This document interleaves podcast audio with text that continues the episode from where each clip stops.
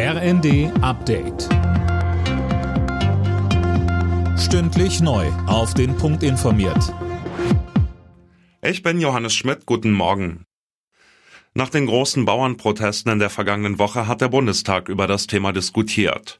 Die Union warf der Ampel vor, Politik gegen Leistungsträger der Gesellschaft zu machen.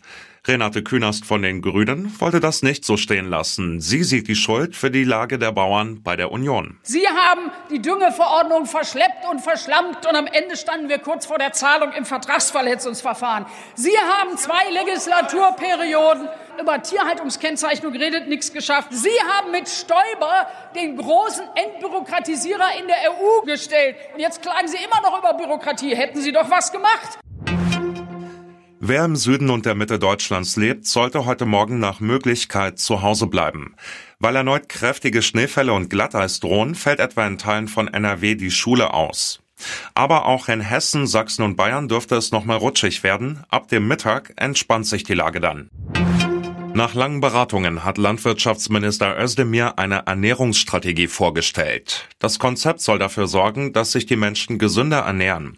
Sönke Röhling, Özdemir betont, dass es dabei nicht um Verbote gehe. Naja, direkt nicht, aber grundsätzlich soll es schon weniger Zucker, Fett und Salz zum Beispiel in Fertigessen geben. Zu weniger Fleisch wird auch geraten. Dafür soll es mehr Bio- und regionale Lebensmittel geben. Und Kantinen zum Beispiel von Fabriken, Krankenhäusern oder Schulen sollen da eine Vorbildfunktion einnehmen, heißt es. Und Stichwort Schule. Alle Kinder und Jugendlichen sollen Zugang zu ausgewogenen Mahlzeiten haben, egal aus welchem Elternhaus sie kommen. Jeder dritte Deutsche rechnet noch in diesem Jahr mit Neuwahlen. 36 Prozent haben in einer Umfrage des Ipsos-Instituts entsprechend geantwortet. 43 Prozent der Befragten gehen davon aus, dass die Ampel weitermacht und erst regulär im Herbst nächsten Jahres wieder ein Bundestag gewählt wird. Alle Nachrichten auf rnd.de